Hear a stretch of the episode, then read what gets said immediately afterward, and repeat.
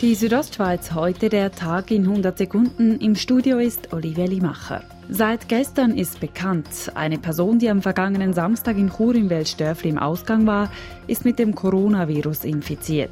Die Sicherheitsmaßnahmen der Stadt Chur hätten deshalb aber nicht versagt, meint Stadtpräsident Urs Marti. Es ist halt so, dass die Leute sich bewegen zwischen den Städten. Soweit ich weiß, ist die Person nicht von Chur. Da ist es halt schon sehr schwierig zu verhindern. Es lässt sich generell aber auch nicht vermeiden, dass einzelne Ansteckungen halt wieder passieren können. Zu strengeren Maßnahmen im Ausgang wäre es aktuell trotz trotzdem noch nicht kommen. Ebenfalls einen Corona-Fall meldet das Engadin. In einem Kinderferienlager in Zurz ist ein Kind positiv auf das Coronavirus getestet worden.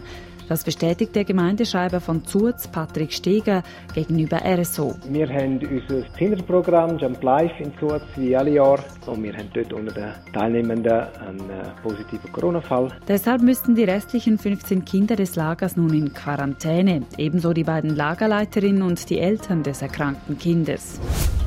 Die Ems-Gruppe macht von Januar bis Juni einen Betriebsgewinn von 229 Millionen Franken. Das sind 27,6 Prozent weniger als zur gleichen Zeit vor einem Jahr. Grund ist der Wirtschaftseinbruch aufgrund des Coronavirus. Um die Mitarbeitenden zu schützen, seien bereits im Februar entsprechende Maßnahmen eingeleitet worden, sagt Ems-Chefin Magdalena Martullo. Abstand eingeführt, Besucher haben wir verboten, 300 Leute sind im Homeoffice. Wir haben sehr frühe Massnahmen getroffen, weil es so ein grosser Platz ist hier in Domatems, weil das würde sonst das ganze Rital oder den Kanton Graubünden noch in Mitleidenschaft ziehen und das haben wir auf keinen Fall wollen.